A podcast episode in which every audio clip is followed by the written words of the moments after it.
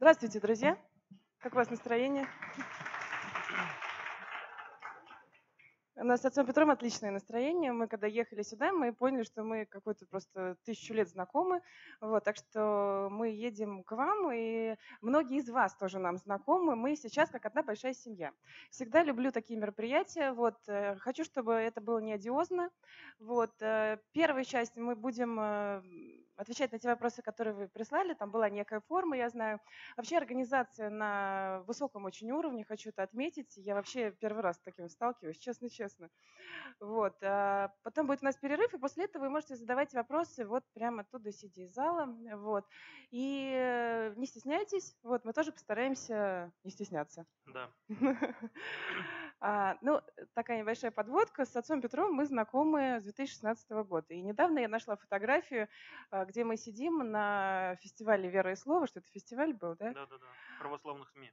Да, и, значит, я вот так вот приехала, у меня только-только начался фонд, а, и встретила а, отца Петра и отца Павла Островского. Павел Островский сразу сказал, что из-за моей деятельности меня убьют. Вот, и с тех, с тех пор эта легенда длится. Вот, ну, в общем, мы, конечно, с, с чувством юмора, вот, мы хотим, э, чтобы вот то, что у нас есть внутри, наша искренняя вера, она передавалась, и мы могли современным языком доносить э, ну, суть вообще нашей жизни, да, почему мы живем, что э, пытаемся жить без страха, жить Богом, вот это вполне нормально. Вот это, в общем, такая основная, наверное, миссия нашей жизни. А, отец Петр, абсолютно легендарная личность. Только вчера мы с ним были в прямом эфире с телеканала «Спас». Прямая линия жизни была. Отец Петр перед тем, как выйти э, значит, ну, к нашему такому круглому столу, он сказал, я так переживаю, вот, но не знаю, как отец Петр может переживать, и вообще никогда не видел, чтобы у него даже мускул на лице Просто жиром все заплыло, там ничего не Не-не-не-не-не. А, вот я после эфира скажу честно, что я для себя так это сложила, что вот Петр, он есть Петр, кифа, камень. Все. А, вот честное слово, мы обсуждали с редактором после, после эфира, что а, очень сбалансированный был эфир, какая-то гармония, вот, и это исходит вот именно от тебя. Вот ты как-то вот держишь всю обстановку. С одной стороны батюшку, но с другой стороны очень внутренняя харизма много значит. Вот. Спасибо. Да. А скажи, какой секрет? Вот как так научиться? Да секрета никакого нету, просто все знакомые люди были, особенно когда я тебя тоже увидел, а, Викторию. Все люди просто знакомые, когда со знакомыми людьми общаешься как-то, и обстановка разряжается. И тут вот сейчас, глядя на вас, вот вижу очень как бы тех людей, с которыми общался, с которыми через интернет, социальные сети общаемся. Поэтому знаю, что мы все свои, все братья и сестры, поэтому как-то удобно и на одной волне мы с вами. Да, но вчера я узнала совершенно случайно, даже не подозревая этого, что ты как-то особым, э, особая история у тебя была прихода к Богу. Ты совершенно не собирался стать священнослужителем, и что-то произошло, что? На самом деле, да, друзья, расскажу вам, я ведь никогда не хотел стать священником, я даже об этом не думал. я всю жизнь мечтал стать военным хирургом, врачом. А я сам родом из деревни, а, что в чем в деревне занимаются? Огород, сарай, как бы, естественно, чтобы семью кормить, э, мы держали свиней. А, а по анатомии строение свиньи, ну, к сожалению, вот оно идентично человеческому как бы расположению органов и даже строение сосудов, все схожее.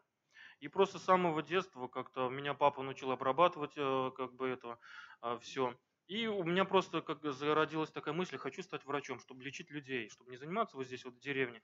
И вы знаете, у меня получилось. Я поступил в медицинский, а, учился там. И вот именно в медицинском, я не знаю, что произошло, перед экзаменами же ходят люди свечки ставить. Вот. Ну и я вместе с группой пошли, мы там, ну что, я креститься не мог, зажег, поставил свечку. И поставил так, что, видите, пришлось белый халат сменить на черный. Именно вот в медицинском, как бы у меня, наверное, началось такое становление, а, именно вот как бы к православию, к, к Богу. И вы знаете, я когда в храм зашел, я ни священников, никого не увидел. У меня единственное, вот до сих пор помню, это пение. Мы зашли в храм во время пения честнейшую Херувим. То есть вот это на вечернюю службу. Я тогда не знал, что за это песнопение, вообще представления не имел. А вот сейчас уже, будучи как бы священником, и когда начал уже разбираться в богослужении, помнил. Я когда заявил, я боялся родителям сказать, что хочу стать священником, что хочу бросить медицинский. А ведь люди как-то долго идут, нужно к семинаре поступать как-то. А у меня все сразу. У меня сотового телефона не было. Я помню, думаю, а к самой ближайшей семинаре какая? Интернета даже не было, это были начало 2000-х годов нашел какой-то календарь старинный, смотрю, Нижегородская семинария, о, что-то вроде рядом, там Ульяновская область, Нижегородская область. Пошел на почту, у нас как раньше, это в городе, может, там стационарные телефоны были, а это надо было на почте заказывать звонок. Все, мне сказали, там в 15.30 приходите, будет как бы соединение с семинарией. Я все пришел тайком, а вы что, в деревне же узнают, куда я звонил. Они доложат родителям по-любому, а я от родителей все это скрывал. Я все узнал, какие экзамены, что туда нужно. Я абсолютно ничего не умел. То есть, э, и в итоге я забираю документы с медицинского и принимаю решение поступать вот в семинарию. Родители, естественно, у меня были против, потому что они надеялись, они ждали, что я буду учиться в медицинском, что я стану врачом. Но тяжело как бы человеку вообще вырваться из деревни. Тем более стать врачом, это ну вы что. Хотя сейчас мои однокурсники, кто медицинский закончил, кто в Дагестане, кто в Чечне, при как бы военной части, они врачами, они так и служат, работают. Я с ними общаюсь, созваниваюсь. Но у меня, вот видите, получился другой путь. Я все экзамены вступительные сдал на два честное слово. И иностранный. Единственное, вот латинский язык я сдал на 4, потому что латинский мы учили в медицинском. А остальные сочинения диктант написал тоже на, на 3 с минусом, ну 2 почти. То есть я не прошел, можно сказать. Я, знаете, я честно расстроился. Медицинский бросил, как бы родители меня не одобрили тут. И тут с чем я сейчас домой вернусь? И в итоге, понимаете, я потом в конце списка, вот когда там вывешивали, нахожу свою фамилию. А конкурс был, кстати, вот мы сейчас ехали, я рассказывал Наташе. Это сейчас у нас недоборы в семинарию, а тогда конкурс был 4-5 человека на место. То есть огромное количество поступало. Нас поступило 43 человека. Меня взяли. Я а закончила сколько? А закончил на 16, 18 человек закончило все. Большинство числили, как бы некоторые сами ушли. Да, вот таким образом. Из, 16, из 18 человек а сан приняли, наверное, ну, не больше 10 точно. То есть, понимаете, как бы все строго было. И таким образом, родители мои сейчас, слава богу, рады, мы с ними общаемся нормально, как бы папа иногда даже шутит, там вот, чтобы у меня в семье священник был, там, понимаете, в деревню иногда приезжаешь, там картошка кучить надо, у них огород 40 соток, барану на меня накидывает, и этот, батюшка, давай, тяни, ну и сзади папа идет. Ну, куда деваться? С детства так мы работали, не стеснялись В роду работы. священники были? В роду священников не было. И, ну, даже верующих. Ну, может, у меня бабушки, прабабушки ходили в храм, но священников не было. В роду я не помню, чтобы у нас было такое. Да, удивительно. Как интересно. Вот. Сколько с тобой знакома, первый раз эту историю слышу. Вот мне сейчас, получается, сходится. Все-таки медицинское образование, пусть и не законченное. Как-то, видимо, это помогло тебе в женских консультациях от абортов отговаривать. Ты же врач. Ну, тут, видите, с того момента, вот с 2008 года, когда я принял уже а, сан священства, я диаконом стал. Я диаконом, кстати, служил 7 лет. То есть и рукоположение мое такое было, знаете, интересное, а, когда владыка Прокол, митрополит покойный, назначил день хератонии, а, сказал мне, все, я пригласил родителей, там родственники приехали с деревень, сейчас там нашего Петю будут рукополагать. Владыка приехал без настроения. По нему видишь, все, если он скажет, ну зачем, я понял, никакого рукоположения не будет, никакой хератонии не будет. А, и как бы владыка мне сказал, то Прокол прямо мне сказал, в следующий раз приедешь и рукоположим, я тебя в Ульяновске рукоположу. Он приехал в Димитровград. Ну, я, естественно, перед службой вышел, маме, папе, всем сказал, можете разъезжаться по домам, как бы ничего не будет, служба долго будет. Все, все разъехались, остался только папа, я не знаю, что он остался. И тут в итоге я уже стоял, у меня слезы навернулись. Ну, понимаете, да, ждет свою хератонию, это же ответственный момент твоей жизни. Ты что стоишь? Мне там этот, Владык, ну вы же сказали в следующий раз, пойдем бегом сюда. Аксиос, все, провели, и все. Я стою, папа на меня смотрит опешенными глазами тоже. И я, знаете, я как бы за это Владыку люблю очень. Потому что я так молился, это вот, это, а тут стоял, думаю, ну все, назначили, классно, сейчас мне там орарь дадут, теперь меня не Петр, я же отец Петр буду, вы что? Вот эта прелесть человеческая, она проходит потом, это, ну, его не нужно обращать на это внимание. И самые, знаете, вот для меня слова, когда во время рукоположения Владыка сказал, когда рукополагает он, а, как бы наставление. И вот эти слова, я не знаю, хоть на колку набивай, уж простите за выражение, или на лбу себе запоминай. Проклят всякий человек, творящий дело Божие с небрежением, и ты священного Писания. Поэтому и он мне говорит, вот ты взял орарь, надел стихарь, будь добр, пожалуйста, исполняй свои обязанности, как положено. Он сказал мне, 40 дней прослужишь, то есть 40 уст, приедешь ко мне, я тебя во священнике руку положу. 40 дней проходят, я владыка, благословите, ну послужи еще немного. И в итоге так я ровно 7 лет прослужил диаконом, а потом уже, потом уже вот через 7 лет Владыка Диодор, наш правящий архиерей, рукоположил меня уже во священника. Священником я сколько, 4 или 5 лет? Пять лет будет, наверное. Четыре. Ну, а сколько ну, мы да. знакомы почти. Ну да, я, я это не видите, я как сохранился, да? Кажется, что это случайности все. Вот случайность это почерк Бога. Случайности не бывает, это все промысел Божий. Это, наверное, термин наш такой человеческий, случайность. Если сам Бог нам говорит то, что даже все волосы на вашей голове сочтены, даже он не упадет без воли Божией, то случайности не бывает. Конечно, не знаю, здесь лысый мальчик какой-то бегал один, вот куда-то он делся, вот. Но у него, походу, там сочтены все тоже были. Но это я шучу, ладно. Я, наверное, начну читать вопросы, которые вы нам задали, потому что каждый сидит сейчас и думает, а мой это вопрос будет задан или нет.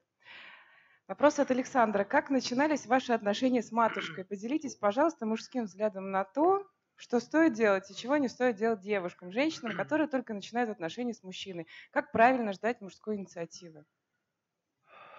Ну, если честно, я вообще, у меня было как больше склонялся к монашеству, когда уже в семинаре учился – а, у нас семинарий, Нижегородской семинарии при монастыре, это Благовещенский монастырь, монастырь 13 века, там шикарная библиотека. Кстати, вот чуть-чуть отклонюсь от темы. Я сдал экзамены все на два, но учился потом на отлично. То есть э, для меня вот это было, знаете, так интересно. Там библиотека, во-первых, старинная. Вот эти все первые источники я все черпал. И учился как раз на отлично до тех пор, пока не познакомился вот с Олесей, со своей матушкой. Потом потом спустился на тройки, так, на четверки. Но до двоек не доходило, бывало, конечно.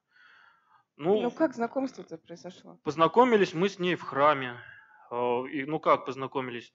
Я на клиросе пел. Ну как пел, я ноты таскал. Просто, ну, все равно подпевал на клиросе. У нас был Владимир Иванович, заслуженный артист России, преподавал вокал. И я очень хотел петь, прям просился к нему. Ну ладно, приходи, говорит, ну ты будешь носить. Для меня это было как бы... Э, роман Сладкопевец ведь тоже так же почти начинал. И вот когда на клиросе пели, это у нас в храмах, я не знаю, там две-три бабульки поют и все. А Нижегородский хор, у нас человек 70 хора мужского. Естественно, мы стояли, у нас такие вот, ну, подставки были. Я наверху стоял, ноты раздавал и следил, как бы, ну, не то что следил, смотрел, мне видно было, кто заходит в храм. И я начал обращать внимание, что может раз в месяц, может там раз в три недели приходит одна и та же девушка. Она, знаете как, а, возьмет свечку, поставит и назад возле двери стоит. И все время там стоит. А у нас еще женское духовное училище было. Мы их Ниждушки называли, то есть Нижегородское женское духовное училище. Или, ну, ну ХБМки, знаете, да, хочу быть матушкой. Дев, девушки, которые целенаправленно, ну простите, ну Ниждушки, да, это есть такое название. А, вы вон о чем подумали простите. Они, когда приходили в храм, как бы я все равно буду, извините, может, современным языком или простым языком говорить вам, когда приходили в храм, они делали все, чтобы мы, семинаристы, обратили на них внимание. Я не говорю, что именно все были, есть там, естественно, такие благочестивые. А некоторые, знаете, там пройдут вперед, поклончики такие земные кладут с таким видом, там у нас такой вид открывался, когда земные поклоны клали. Ну, невозможно не обратить внимание на это. И, а я, знаете, как-то вспоминал все время папу, когда он мне рассказал, как он познакомился с моей мамой. Папа у меня шубутной был, а мама, знаете, она такая тихоня, она все время сидела дома домоседка, как там, я не знаю, с бабушкой они вязали там что-то, какие-то платья шили домашние. И он говорил, вот, как бы вот она будет, мать моих детей будет. А я что-то смотрю вот на эту девушку, которая все зайдет, постоит и уходит. Ну, вроде бы, как бы она не в духовном училище учится, ничего. Начал узнавать, кто такая, где, чего. Оказывается, она тоже медик, учится в Нижегородском медицинском. Вот думаю, как здорово. И решил вот инициативу проявить, я даже все даты помню, когда что произошло. Обычно девушки как бы это все помнят. Помню, это 13 октября была служба, на улице темнеет быстро, а, на улице холодно, хулиганов много в Нижнем Новгороде. Я говорю, девушка, служба закончилась, можно вас домой проводить, а то мало ли. Ну, в итоге давайте. И она даже в итоге получилась так, что я проводил даже туда, куда ей не нужно. Ей просто было интересно, кто же такой. Понимаете? А семинарист, это, это же это какое-то существо, инопланетянин вообще, по идее, вот. Но для них. И получилось так, то, что она снимала просто квартиру возле храма. Ей даже не надо было на остановку идти. Ну, а я ее проводил, сам потом уехал, она потом пешком домой еще пошла. Получилось у нас вот так. Это она мне, кстати, спустя несколько лет рассказала, то, что вот когда я давал интервью журналу Фома, вот как раз, ты что, говорит, я, говорю, мне, вот я здесь жила. Я говорю, да разве? Вот так вот было на самом деле. Но в итоге, знаете, я ей потом предложил дружбу, она отказалась серьезно, как бы, ну, она на полном серьезе отказалась. Ты расстроился? Я очень расстроился, я никогда в жизни просто не плакал. Вот, ну, на самом деле, именно за девушки что-то. Я первый раз в жизни так вот влюбился по-настоящему. У нас в монастыре есть икона Божьей Матери, благодатное небо.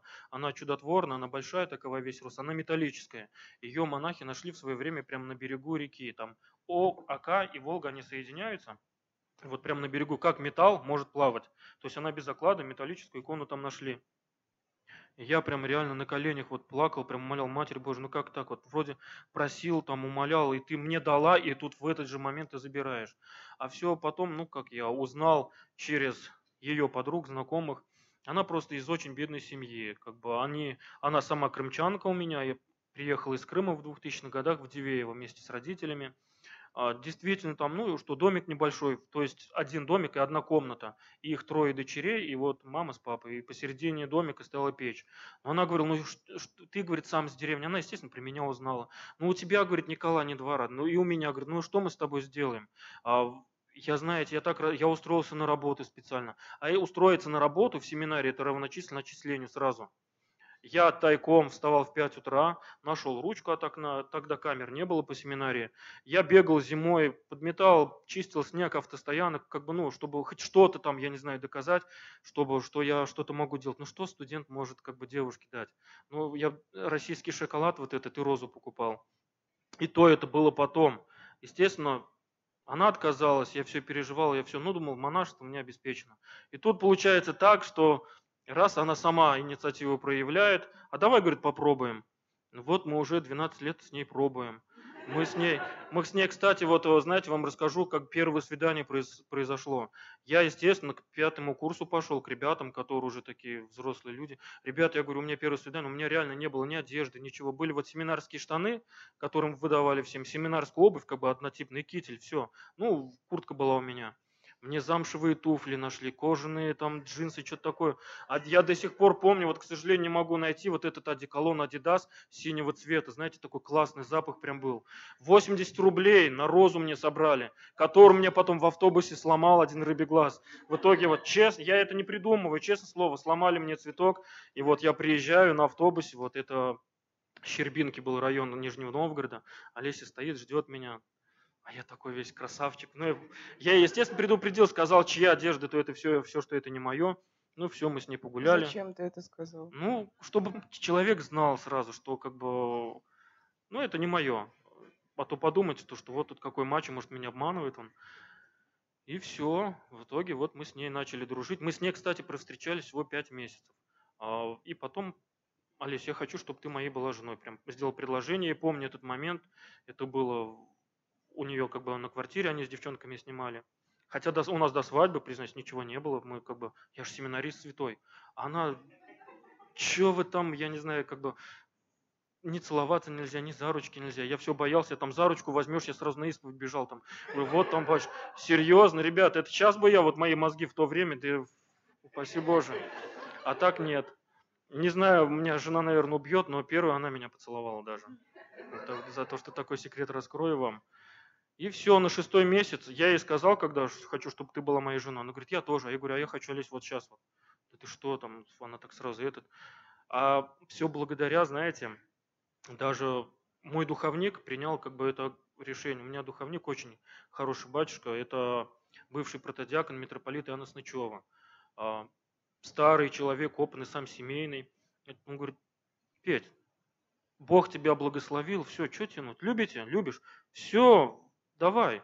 И все, вы знаете, поехали знакомиться к ее родителям. Это отдельная история. Знаете, у нее папа азербайджанец, крещеный, а мама кубанская казачка. И я вот, это я сейчас перед вами упитанный такой теленок, а на то время такой дрищ был. И вот я приехал, и вот этот азербайджанец, мужик 2 метра ростом, ну что ты, она самая младшая. У них же не принято, как младшая дочь вперед старших замуж пойдет. Ну и все. Или старшую, да? Предложили да тебе? нет, ну, нет, не предлагали. Ну и все. Но вы знаете, я даже не то, что пожалел, что, что приехал. Я там так наработался. И я кирпичи таскал, в огороде что-то меня там заставили делать. Ну, помню, накормили. Вы знаете, кстати, вот будущие девчонки вам вот, а, парням вернее, а, как раз вопрос, как начались и как же строить. Сейчас вот расскажу. У них в семье вот это вот правило. Всегда все для отца. Первую очередь. Они сели кушать вот на обед. Отец сел, все для отца. Неважно, сколько детей вокруг тебя ходит, папе первому, он глава семьи. Ему самое вкусное, ему все. Отцу положили, отец потом может, да, все раздать, поделиться. Я удивился так еще, ну, все, я думаю, вроде я тут жених как бы, вроде бы гость, надо поухаживать, а меня последнюю очередь вообще там обслужили так. И все, сначала отец, потом мать. И вот Олеся, вот она, ее как бы не, у них заведено. Она ухаживает, и, а вы знаете, вот, ребята, всем советую, есть у Паисия Святогорца несколько томов его трудов. Есть четвертый том «О семье» называется. Я, о семейной жизни. Я не люблю читать монахов, которые говорят о семье. Вот Паисий Святогорец единственный человек, как будто он сам был женатый. Он пишет то, то, что вот, знаете, вот мне нужно. И он как раз говорил, хочешь узнать, чтоб, как твоя жена будет относиться к себе, посмотри, как она относится к своему отцу. Вот как она относится к своему отцу, так она будет относиться к тебе. И действительно, сейчас даже, когда к нам приходят гости, я сажусь, не гостям первым, мне, самому первому, не детям, мне опять самому первому, то есть накормить. Естественно, если кто-то орет из детей, там ему быстрее дадут что-нибудь косточку, чтобы не кричал. И вот это вот уважение я очень ценю. Для жены я как бы все равно на первом месте. Она у меня светский человек, то есть я не говорю, что она какая-то прямо, ах, воцерковленная, набожная. Нет, да, они как бы у них семья верующая, но чтобы она прям такая, ну, фанатизма вот этого не было. И поэтому для меня, знаете, кстати, какой фактор еще сыграл? огромную роль как бы в выборе ее. Я когда узнал, что она все свое свободное время, она в медицинском училась, когда у них время было свободно, она ходила к детям-отказникам. Они покупали там на стипендию памперсы, какие-то присыпки, и гуляли с ними на улице, им разрешали, как сестрам, ну, как а, медсестрам, у них уже как бы звание было, их допускали туда, выходили на улицу. И я потом думаю, вот и она мать моих детей, любит детей, она ухаживает за ними. А там с этими детьми никто не занимался. Если в нашем городе там один отказник за весь год, наверное, и то это очень редко бывает, а в Нижнем Новгороде там целые палаты вот этих отказников, которые лежат просто никому не нужны. Они с девчонками приезжали, ухаживали за ними, там, гуляли, я не знаю. И знаете, когда я видел фотки ее, как бы социальных сетей не было, но просто уже когда общаться начали, в альбоме смотрел, как она с ними просто сидит. И это не наигранно, это вот именно искреннее отношение к ним. И для Отец меня Петр, вот это вот, знаете, ну, огромную смотри, роль тут сыграло. вопросы вот задают Александр, Ирина, Татьяна, Ольга, Елена, Мария, Людмила. Людмила, Ольга, Зоя, Татьяна. Тут мужской, мужских имен нет. Тут э, все сестры милосердия. Почему у мужчин инициативы-то нет их в жены брать? Да кто их знает? Я вот теперь был сам инициатором. Для меня, вы знаете, кстати, сейчас вот романтика потерялась, мне кажется. Вот я, знаете, я когда поженился, на, женились мы, я реально не мог поверить, что она моя жена. И это было протяж, продолжалось на протяжении 5-6 лет. Честное слово, вот я не, не лукавлю, я честно не мог поверить. Я на самом деле так любил, и на протяжении 5-6 лет я практически каждый месяц дарил ей цветы. Для меня это так нравилось, то есть 50-60 рублей одна роза, но я покупал летом там где-то сам рвал, а сейчас вот признаюсь честно, вот уже 12 лет в этом году будет, как мы вместе, что-то это, ну вот последние пять лет есть, да. Если Али сейчас меня увидит, услышит, скажет. Ирина И, кстати, она все эти цветы, они лежат дома. Все абсолютно, с самой первой встречи, этот сломанный цветок, он высушенный, тоже лежит дома. А у нас сделан такой специальный этот Обалдеть. гербарий, да, честно, она все цветы высушивала. Этот сломанный цветок до сих пор лежит дома у нас. Обалдеть. Так, такая Как в современном пыль собирается, правда. обществе найти себе человека для семьи? В каких местах искать? Должна ли быть симпатия или достаточно просто, чтобы был человек хороший? И вот особенно выделила себе. А если нет к нему чувств, стоит ли продолжать общение? Тут такой момент, наверное, знаете, как поговорка была вот русская старинная. Женихов не ищут, их вымаливают. И вот я даже, когда детей крещу, я родителям, ну не то что в приказном тоне, я говорю, слушайте, ребят, я говорю, молитесь уже сейчас, чтобы Господь вам послал достойного супруга, вот младенец лежит, ему 40 дней всего, а чтобы он сейчас м- вымаливаете для него как бы жениха, мужа будущего, а, будущую жену, я не знаю, если у них там сын.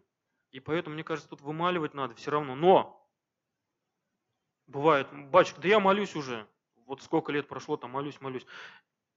Я тоже молился, и я с самого первого курса семинарии молился. Мне только, вот можно сказать, Господь, наверное, услышал на третий год.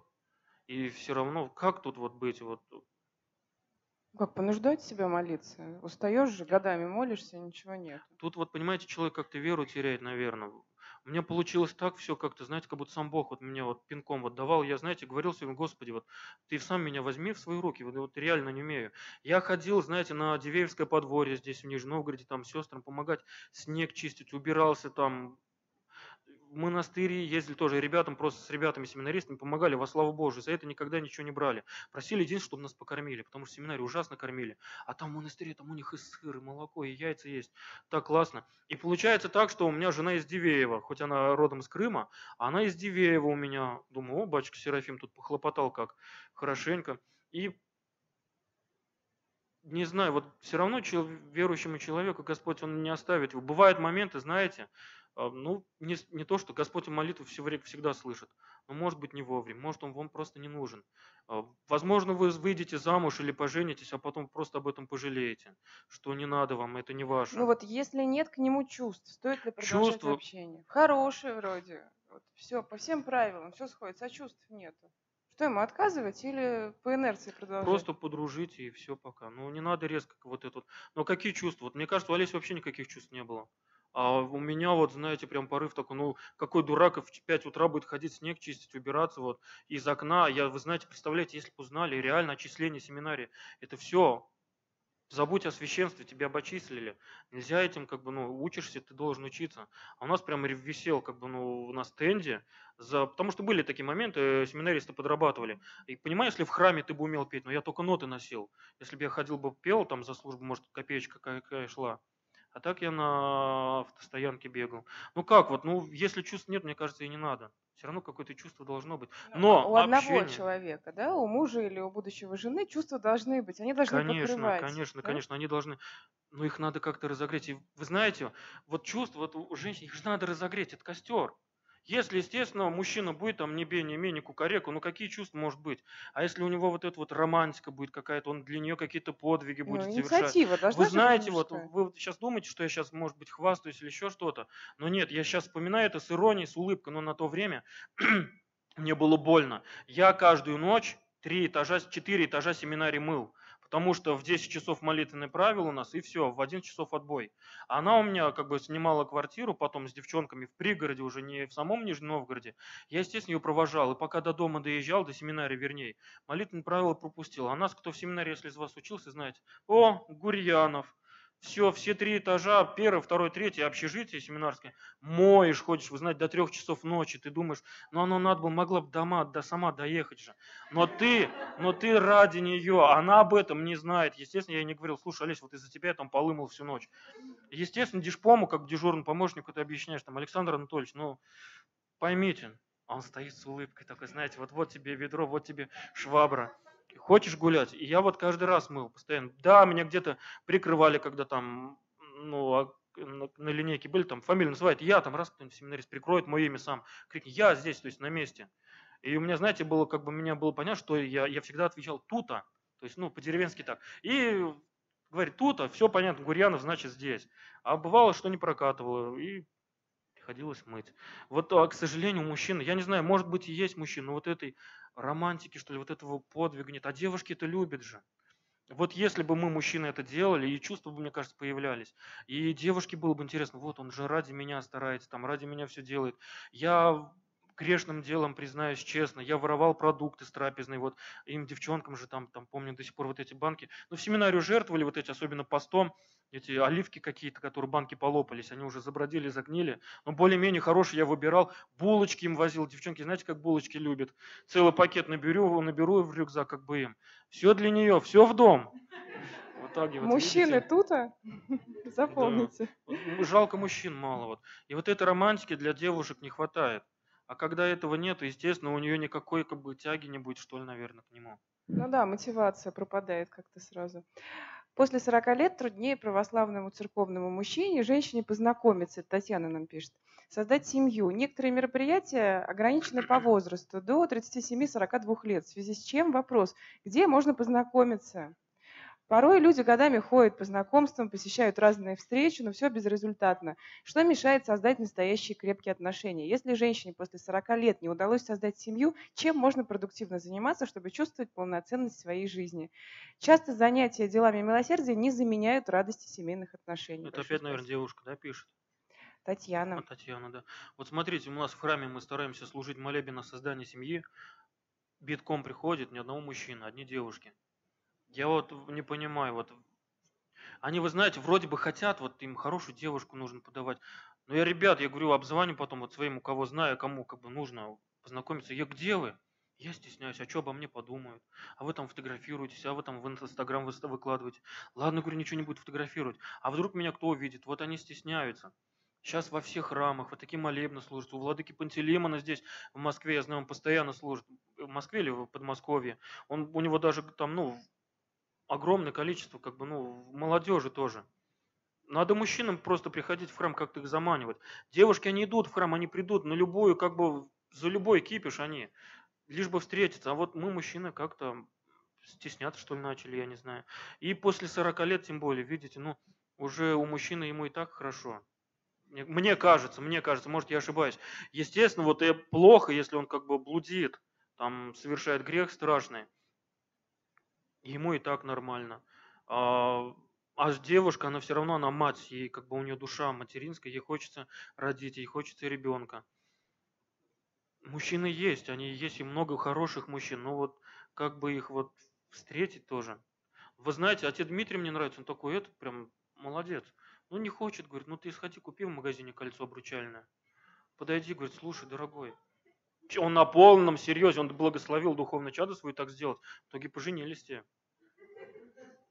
Вот подошла с кольцом к жениху своему. Ему... А вот мы вчера обсуждали эту тему, что женщины, они, э, ну есть такая точка зрения, что лишь бы был хоть какой, да? Ну, вот, вот это такое. порочная практика, или все-таки из этого что-то может выйти? Да мне кажется, из этого ничего хорошего не выйдет. Она этого мужа своего, лишь бы был хоть какой, она начнет его там лелеять как ребенка. Ну вот э, эта инициатива с кольцом подойти, это по большому счету продолжение. Ну, кстати, да, между прочим. Ну, семья получилась вроде нормальная семья. Они приходили, вчера тоже на встрече были. Ребят, ну тут, вы знаете, очень сложно как бы дать конкретный совет, тем более после 40 лет. Мне 40 лет нет еще, я еще молодой мальчик как бы так сказать. И что часто занятия дела милосердия не изменяют радости семейных отношений. Естественно, не заменят. Ну, попробуйте походить к, детей, к детям отказникам. Кстати, вот. Все равно же есть здесь у вас. Договоритесь, хотите там присыпки будем покупать, там скажите медперсоналу. Я не знаю, может быть, возможно, как-то и люди. Сейчас, понимаете, вот такой век у нас – информационных технологий, можно сайты знакомств, все есть. Я говорю, вот 2005 год, у нас сотовые телефоны, если когда были, и то кнопочные, и как-то знакомились, как-то дружились, где-то друг друга находили. А сейчас а, дождь идет, слушай, давай по, это, по скайпу там с тобой, что там на улицу выходить, да? Дождь идет ведь все-таки.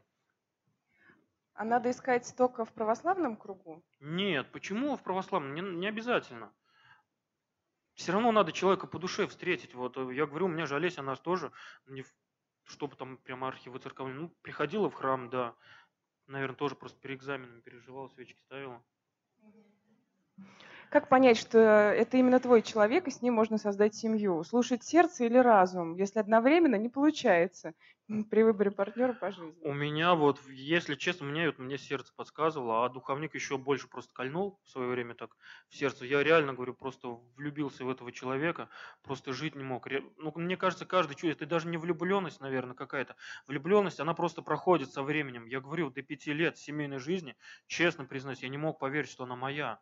Вот моя тем более еще отказала, когда она меня потом снова так похулиганила, можно сказать. Мне вот сердце как-то подсказывало, вот не знаю, может мне просто повезло что ли, или как-то Господь открыл, вот. Но я все время просил. И, кстати, даже когда мы с ней встречались, я все равно молил, Господи, если это не мое, говорю, отведи, пожалуйста. То есть я до практически свадьбы провожал, ну, молился, говорил, Господи, если не мое, ты сам тихо, мир нас разъедини. Потому что я понимал то, что семейная жизнь – это огромная реальная ответственность. И вот сейчас у нас есть видеозапись, вот мы про венчание просмотрим.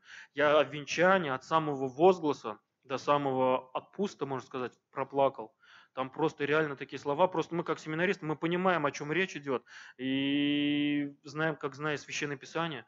У меня Олеся, ты что, что там, передумал, что ли? Ты что, ну, что плачешь такая? А там, а сзади тесть стоит, там, раз так назад. Дороги назад нет уже, все, ребята, да. Но смех смехом, честно, ну, понимаете, если кто на венчании был, слушайтесь в слова, там реально там такие слова. Там... Многие только мечтают да? попасть туда. А, ну, ну как, ну обязательно попадете. Но мне вот что интересно. Тут есть одна интересная, э, интересный момент, да? Она отказалась сначала, сначала, и у тебя был, была такая мотивация все-таки взять ее. Может быть, женщину все-таки не сразу так себе пускать, да? Где-то отворот, поворот давать, испытывать мужчину. Ну, извиняйте уж, испытывать, ничего себе. Ну как? Тут вот... чуть монашество не приняла, а вы это... испытывать. А вот принял бы, и все, осталось бы сейчас она у разбитого корыта. Ну, тут мно... многие э, как раз-таки думают, что ну, хоть такого нашла. Многие женщины соглашаются жить и с пьющим, э, все равно хороший. Вот это вот еще слово «хороший». Ну, хороший вроде. Вот это критерий или нет? Да ну нет, ну мне, если так делать, ну, это, мне кажется, лично ни к чему хорошему не приведет. А потом разбы, разбитый, возможно, кому-то повезет, я не знаю. А так вот, а если нет? А какие чувства? Вот а если пьет, тем более, избивает. А что дети увидят вообще? Да какие дети потом, вот, ну, они же видят отца постоянно пьющего. А зато, ну, хоть какой-то, но есть. Ну, лучше тогда быть одной. И ведь предназначение человека. Конечно, Господь создал человека как бы по образу и подобию и сказал ну, Адаму и Еве, плодитесь и размножайтесь. Но суть как бы нашей жизни это все равно спасение. Кому-то Господь благословил вот в семье спасаться. Кому-то благословил в семье мучени, мучиться. Может, кто-то сам себе это мученический венец сделал. Вы что думаете, в семье все так гладко вот и хорошо? Это вы думаете, вот венцы вот эти одевают, это для красоты все? Нет, это венец, который Христос нес. Свети даже тропарь-то какой поет, свети мученицы мученики, которые в жизнь отдали за Христа. Вот ты этот мученический венец одел на себя. Это же мученичество, добровольное мученичество, тот же самый постриг в монашество. Ты все отрекаешься от мира. Для твоей, на тебя на, на первом месте это твоя семья. Ты уже будешь, хри, умрешь, вот ты благочестивым умрешь, а если не дай Бог, вот, а Христос-то спросит, а за детей? Как ты их воспитывал, какой пример ты подал. А за жену это же какая огромная ответственность. А ты когда один живешь, ты как-то вроде бы, слава Богу, спасаешь себя. Возможно, тебе семейная жизнь, ну просто, ну, не нужна она пока сейчас. Может быть, рано. У меня даже, может знаете... Может быть, это эгоизм. Может быть, эгоизм. Вот только мне надо и все. А, кстати, пример, пожалуйста, из семинарии. А, такой момент был вот а, то ли в Самарской в семинаре, то ли в Пятигорской, не помню, врать не буду, но точно в семинаре было. Девушка тоже вот а, из духовного училища влюбилась в парня, молилась прям, а парень, ну, ноль внимания на нее не обращал внимания. Ну, вот она, Господи, она молилась, дай только мне его, пожалуйста, да дай мне, вот, люблю его. И в итоге, вы знаете, получается, ну, молилась там год-два, я не знаю. В итоге, да, чуть ли она к бабушкам ворожеем не пошла, хотя девушка верующая.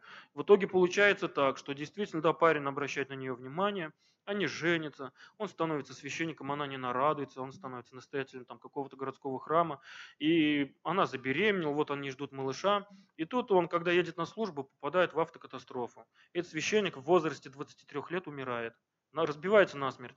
И она потом плачет, Господи, да что ты такое, почему? Ты же мне дал, почему так рано забрал? И вот она уже потом, как бы ее духовник, это нам в семинаре рассказывал, это не таинство исповеди. Вы не подумайте, что я разглашаю таинство исповеди. Нет. И он говорил, то, что и вот ей то ли вас не было, Евелин, то ли это духовнику было как бы такое видение. Я, говорит, не было воли моей, чтобы он был твоим мужем. Для тебя предназначался совсем другой человек, с которым ты должна была создать семью. Но ты так просила, так думала только о себе, что мне пришлось исполнить твою просьбу. Вот он исполнил ее просьбу. Итог. Она одна с детем на руках, а он в сырой земле. Поэтому видите, как бывает. И не зря, Господи, да будет на все воля Твоя. Когда молитесь, девчонки, мальчишки, всегда просите, Господи, если есть Твоя воля, сделай так, чтобы все было хорошо, чтобы Господь сподобил. Сейчас сколько много православной молодежи, крестных ходов, и девчонок, и мальчишек мечтают создать семью. Ну, не знаю, вот как-то вас надо вот лбом столкнуть, что ли, я не знаю, стенку на стенку, что ли, как-то вас этот, чтобы вы все равно, поймите, не сразу все бывает, не за один год, не за два. Господь же все равно веру человека испытывает он. Помните про Авраама-то, да? Как он испытывал его веру. Так и здесь тоже нужно доказать свою верность, свою преданность Богу, свою доверенность Ему. Поэтому не унывайте, самое главное. Это ни к чему. В сердце же принес он жертву сына. Да. да? Там получается, что э, говорится о том, что он принес, хотя по факту не принес. Значит, в сердце уже жертва да, была Да, он уже был готов. И вы тоже же все равно готовы, как бы, ну, самопожертвование. Мне кажется, мужчина просто, мы сейчас как-то стесняться, что ли, начали, я не знаю, женского Что-то общения. Не, не, не похоже да? на то, что они стеснительные стали.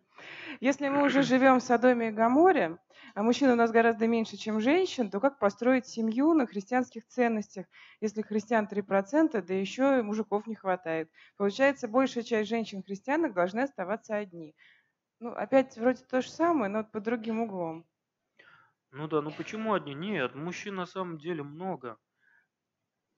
Как бы вас всех Помолиться надо. Да, обязательно помолимся. Ну, вот христиан, ну не обязательно, ну, христиан, ну вот э, насчет верующих, неверующих, да, тут немного звучал вопрос. Не обязательно, как бы, чтобы он прям архиверующий, хотя, хотя, как бы это играет огромную роль, если вы хотите, чтобы у вас в семье было, как бы, э, гармония, единомыслие и единая вера, то, естественно, как бы старайтесь а, пусть не из церковной среды, но хотя бы человека выцерковленного хоть немного. И во время общения все равно как бы я не знаю, испытываете, что... Что если, значит выцерковленный немного? Ну, не то, что немного, ну, я не знаю, хотя бы причащался, чтобы знал, что такое. А, а то бывает так, вот вопрос-то тут у нас недавно звучал по поводу венчания. Вот муж согласен венчаться, но ради меня. Он, да, крещеный, но в храм он не ходит. Нельзя таких людей венчать. То есть, а то, вы знаете, жена капает, давай венчаться, давай, они же думают, если мы повенчаемся, все, брак у нас еще крепче станет. Ну, ради тебя, ладно, пошли. Да, я крещеный, нельзя венчать, надо, чтобы осознанно муж приходил к этому. А, он, чтобы понимал, в чем суть таинства венчания. Это единая плоть соединяется в одно целое. И тут вот, э, не знаю, Ваше мнение о поиске второй половины для женщин и мужчины, не бывших в браке? Искать только среди также не бывших в браке или в каких-то случаях возможен вариант с разведенным, разведенный, бывших э, в так называемом гражданском браке, но изменивших образ жизни? И второе, чтобы вы посоветовали разведенным, желающим создать второй брак? Я, если честно, за то, чтобы вообще мужья, мужья, парни искали себе девушек-девственниц в обязательном порядке. Вот, ну, это лично мое мнение а, для меня как бы это очень важно, потому что я ценю то, вот когда я женился, ну, прямо скажу, меня, моя жена была девственница. Для меня это было очень важно, что я у нее самый первый. И для мужчины тоже, и для женщины тоже должно быть это, а, чтобы муж чтобы, ну, чтобы у мужчины она была тоже первая. Я не знаю, конечно, это сейчас очень сложно, это очень интимный вопрос как бы для каждого человека, и это очень сложно. Тем более в нынешнее время, когда все стараются вот тут в гражданском браке, ну, в кавычках, в сожительстве пожить, в блудном сожительстве. Это очень плохо. И искать только среди также не бывших в браке. Ну, а ну как... это если 21 год, вам было 21 год. А если вот мы, вот эта часть вопросов, ну, она да, идет да, от да, более да, да. Да, взрослых Очень сложно в таком возрасте найти, да, не, не, не живших в сожительстве. Как, Ну, как даже вообще? если, смотрите, ну, познакомились, ну, Господь все равно чудеса творит, по вере вашей. Ну, целомудрие– это же сознание. э, Даже и где-то я все читала, равно целомудрие не только оно будет, должно быть в сознании, но и да, телесное но тоже. я, я читала такую мысль где-то у святых отцов, что восстанавливается целостность, в том числе и физическая, ну, не в буквальном Ну смысле, да, да, да, да. естественно, да, если в сознании это происходит. То есть человек становится чистым, как будто не было вот этого. Да, кстати, покаяние, ребята, вот творит чудеса. Вот если на исповеди человек покаялся, Господь ему все прощает, абсолютно все. Поэтому, знаете как, наверное, вот совет такой практически. Надо начать, наверное, вот, с, я не знаю, правильно, может, ересь какой-то скажу сейчас, с генеральной исповеди. Вот иногда порой бывает так, вроде молишься, молишься, а Господь вроде бы и не слышит тебя. А возможно, какой-то вот именно, я не знаю, твой проступок, но я говорю, это опять, повторюсь, мое личное мнение, может, я ошибаюсь. Подойдите к своему духовнику, батюшка, вот, слушайте, примите мою исповедь, хочу вот вам самого, самой юности, самого детства, я не знаю, вот рассказать, поговорить с вами. Но со священником, пожалуйста, заранее договоритесь, чтобы не во время службы прийти, когда у него порой бывает там сотни человек на исповеди, десятки. Возможно, вот через вот это очищение души Господь как-то вот, вот эту дорогу прочистит, вот это какой-то грех, возможно, там мешает, я не знаю. Но как вот женщине, которой там уже за 40, или мужчине тоже. Стоит ли вообще искать вторую половину, если тебе за 40? Конечно, стоит. Че ж, все, что ли, после 40 самый сок только начинается. Ну, наверное. Ладно. Подруги жалуются, что мужчины в сегодняшнее время не могут ухаживать за женщиной. Больше любят ухаживать за собой. Ходить в спортзал, в салон, следить за внешностью. При этом охотно валяются на диване очень ленивы, не способны нести ответственность даже за себя, не то что за семью. Больше похожи на больших детей. Стоит ли браться, перевоспитывать таких детей, восприняв это как свой крест к спасению? Или ждать? Тогда как же все будут исправляться и спасаться? Ребят, никого исправлять никогда не надо, особенно в семейной жизни. И ну как ты перевоспитаешь? Начни с самого себя. Да, есть не все мужчины. Такие там бывают, смотришь там Инстаграм, социальные сети, кто-то в спортзалах свои мышцы там все мерит, показывает. Ну ладно, молодец, позанимался. Я в самом начале сказал, к сожалению, да, сейчас романтики очень мало. Я говорю, женщины очень любят романтику, чтобы мы, мужчины, как-то жертвовали собой ради нее, сделали что-то для нее. А воспитывать, перевоспитывать ни в коем случае не нужно. Больше похоже, вы знаете, от- сейчас вот один батюшка сказал, сейчас матери воспитывают детей своей титькой, сыновей, до 35 лет. А потом вот когда женится, ой, пойду как маме там скажу, у меня даже вот статью писал небольшую, реально жены жалуются на мужей, то что вроде бы уже там 35-37 лет, а он все к маме ходит, спрашивает. Нас когда венчали, нас э, батюшка сказал сразу, родители забудьте. И родителям сказал тоже, к детям вообще не лезьте. Пусть делают ошибки, пусть э, живут как хотят, в бедноте, там, но не лезьте в их семью. И на самом деле сейчас, если смотреть, 50% разводов по вине родителей. Это вот именно вот как бы из священнической практики, а, серьезно. По вине родителей мать начинает подговаривать сына, что вот она у тебя не так что-то делает. Сын, в свою очередь, начинает из дома нести весь мусор в семью. Ладно было, девушка как бы идет к маме, там какие-то советы практически, ну когда, ну ты сын, иди к отцу, па, бать, слушай, там вот так и так вот, ну, посоветуй, у вас мамы наверняка какие-то там моменты были, посоветуй, что сделать. А он идет к маме. И такие вот мамкины сынки, вот потом, ну, к сожалению, я вот не одобряю, честное слово. У меня вот родители мудрые, слава богу, в этом плане. Моя мама, папа никогда в семью к нам не лезли. Они сами через это прошли. Да, у нас какие-то проблемы были, мы принимали. Я мог посоветоваться, да, но решение всегда принимал сам.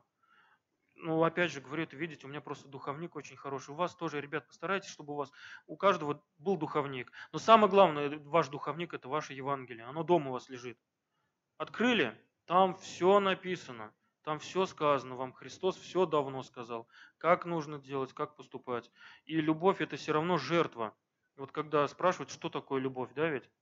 Это жертва, это самопожертвование на самом деле. Ну, если любовь только жертва, где же там благодарность? Какие еще составные у любви? А это и есть благодарность, как же? Я жертвую ради любого любимого человека собой, как бы Мне кажется, это и есть благодарность, или я не так понял просто? Ну вот ты жертвуешь, и ты э, сам в жертву превращаешься. Тут разные А мне нравится жертвовать собой, вот это вот. Потому что у тебя радость внутри, но это же отдельная составляющая. Ты отдаешь частичку самого себя. Бога. Нет, Бога, естественно, ты благодаришь, когда ты встретил этого человека, но, но все равно самопожертвование должно быть на первом месте. Именно у мужчин. Женщины не должны вот этим заниматься. Вот ради любимого я там сейчас всю Москву проеду. А женщина что должна делать? Она должна принимать вот это вот, понимаете, вот я в самом а, начале... уметь принимать. Да, не отвергать, как бы носом не крутить, девчонки, только ни в коем случае. А то бывает, ой, что он там, ну подумаешь, сломанный цветок привез. И все. А вон Катька там в Инстаграме выложила вот такой букет роз вот. А ты мне тут сломанную розу в автобусе. Ну, это уж я так утрирую, конечно, но и такое ведь бывает. Когда вроде бы мужчина проявляет какую-то инициативу, а мне вот, ну, не нравится он, э, как бы, ну, не зацепил. Ну, пусть, но нужно ждать, все равно, возможно, вот этот огонек вот этот мужчина сможет разжечь. Не надо сразу отвергать. Но вот как быть, вот я не знаю, может вы мне подскажете, я не знаю, вот когда на самом деле, ну нету чувств, вот вроде бы мужчина ухаживает, да, за тобой, вроде бы он все для тебя сделает, но чувство, ну не мое. Вроде бы все при нем, как бы, ну все есть. Ну как, вот мне кажется, что надо все-таки не отвергать сразу и смотреть, потому что могут же несколько мужчин ухаживать, да, и ты и ты смотришь. Не, ну бывает такое, что, да, а, и вот к одному у тебя чувств нет, а чувства они же очень эфемерные. И вот бывает выбор. Молись Вот этот ухаживает, подарки делает, А этот красивый, но не ухаживает. Да, а к этому чувство есть. А он, да, что-то в драных у пятикурсников там одеколон какой-то взял, розу купил. Видите, как повезло этому человеку. И, ребята, кстати, вот пока просто мысль появилась, никогда не бойтесь вот этих трудностей, а то вот стараются, чтобы мужчина там был при деньгах, э, с квартирой, все. Я вот вам реально расскажу, мы с женой у нас вообще ничего не было. Вообще, мы жили в деревне, первый месяц жили в деревне моих родителей. А когда у меня Олеся приехала, она еще приехала в этих белых тапочках, вляпалась в навоз, понимаете, вот это вот зашли. А у нас, вы знаете, вам такой вот, тоже вот может быть смешно вам, но у нас, у нас даже улица овражная называется в деревне, потому что рядом овраг, и лягушки – это член семьи. Честное слово. Наступает осень, лягушки забегают в дом, они под кроватями нас, под плинтусами спокойно живут. Не мыши, а именно лягушки вот эти вот. И в тапочках нормально спать. Вот когда Олеся приехала, она, ну, у нас тапочка как-то, ну, ходит, ну, тапочки стоят, знаете, знаем там, что лягушки. Это честно, я не придумываю. Кто в деревне жил, знают. Она одевает, а там вот эта вот мерзкая слякость, представляете, вот. И вот это она в слезах постоянно, когда мы будем отдельно жить. А еще момент такой, я ей рассказал только спустя 7 лет. У нас и мыши дома были, вот мы спали в родительской комнате. Нам родители свою комнату отдали. Она у нас называется холодная комната, потому что там все время холодно. Она лежит и лицом ко мне. Мы что-то общаемся с ней, с утра проснулись а по занавеске мышь ползет. У нас дом как бы на две семьи, а там щели, они между, когда холодно, вот эти мыши по батарее туда-сюда ходят, тепло. Я думаю, после лягушки она точно сейчас вот, ну, развод обеспечен. Ладно, вот, у нас как бы телефонов не было, если бы это заснять. И вот эта мышь ползет, и она остановилась. Я думаю, зараза, чё ж ты, чё ж ты встала? Я уже ее обнял. Итак, она хочет повернуть. Она говорит, пес, сделай мне массаж. Если массаж, она сейчас повернется туда, и она это увидит. Я уже и кашлю, кашлянул, вроде она мышка испугалась и к соседям убежала.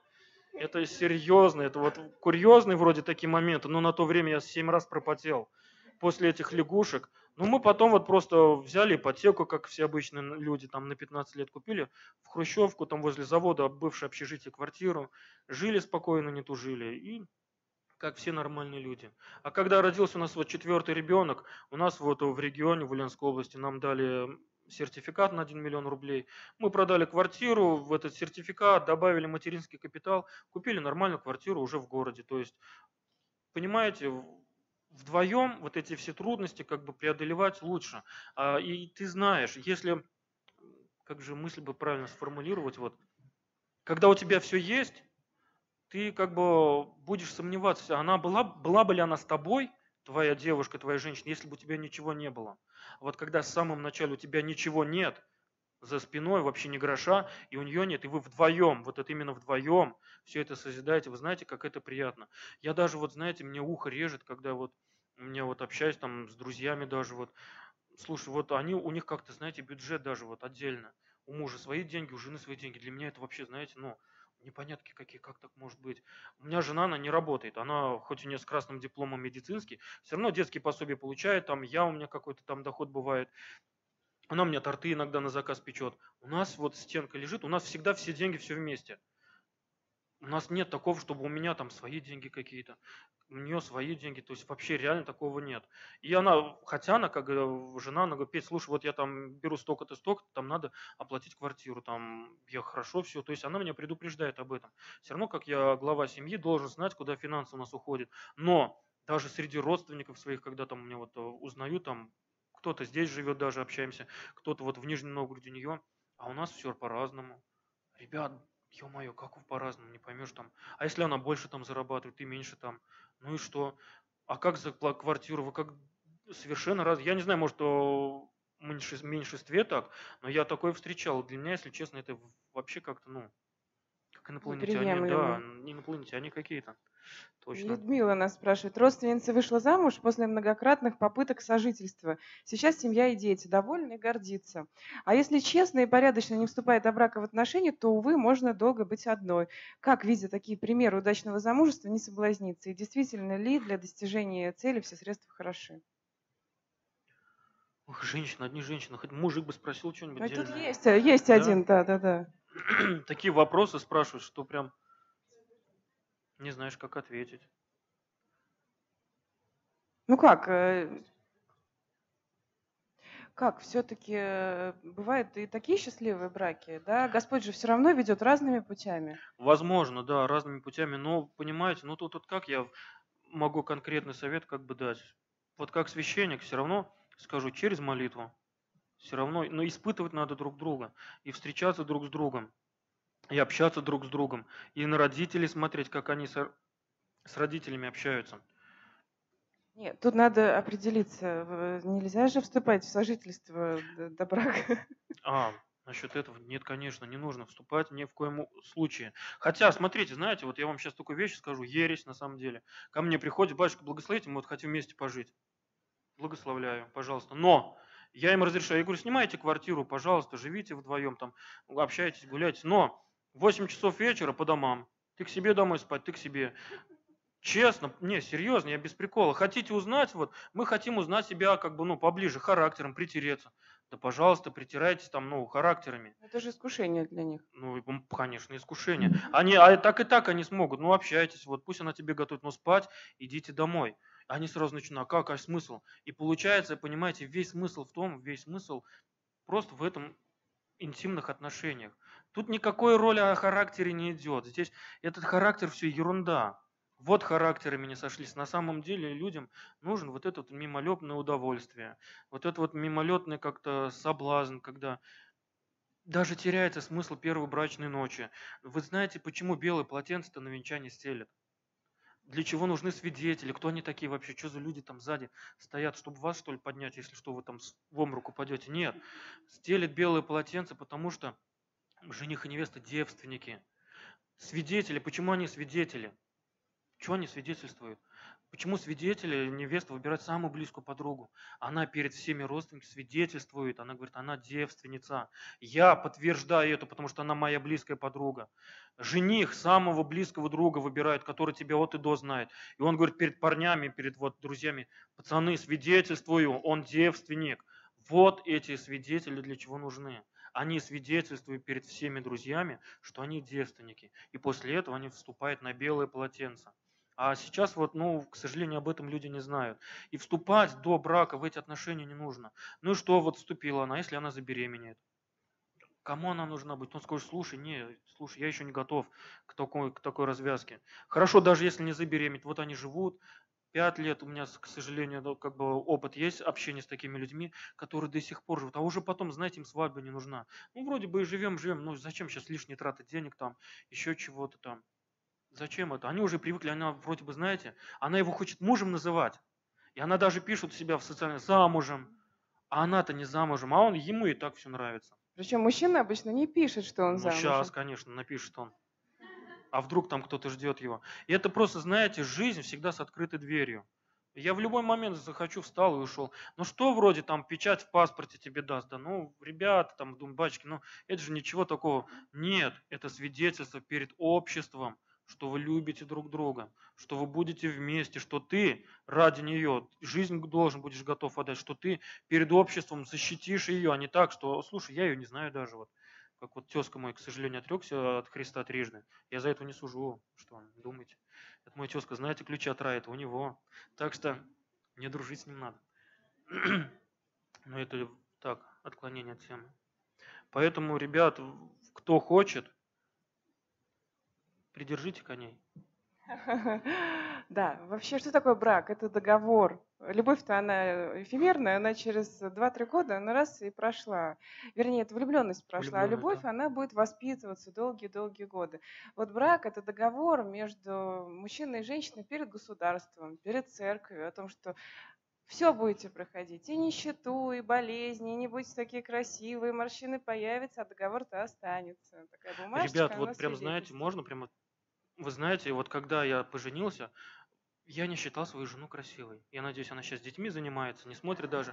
Честное слово, ну, обычная девчонка.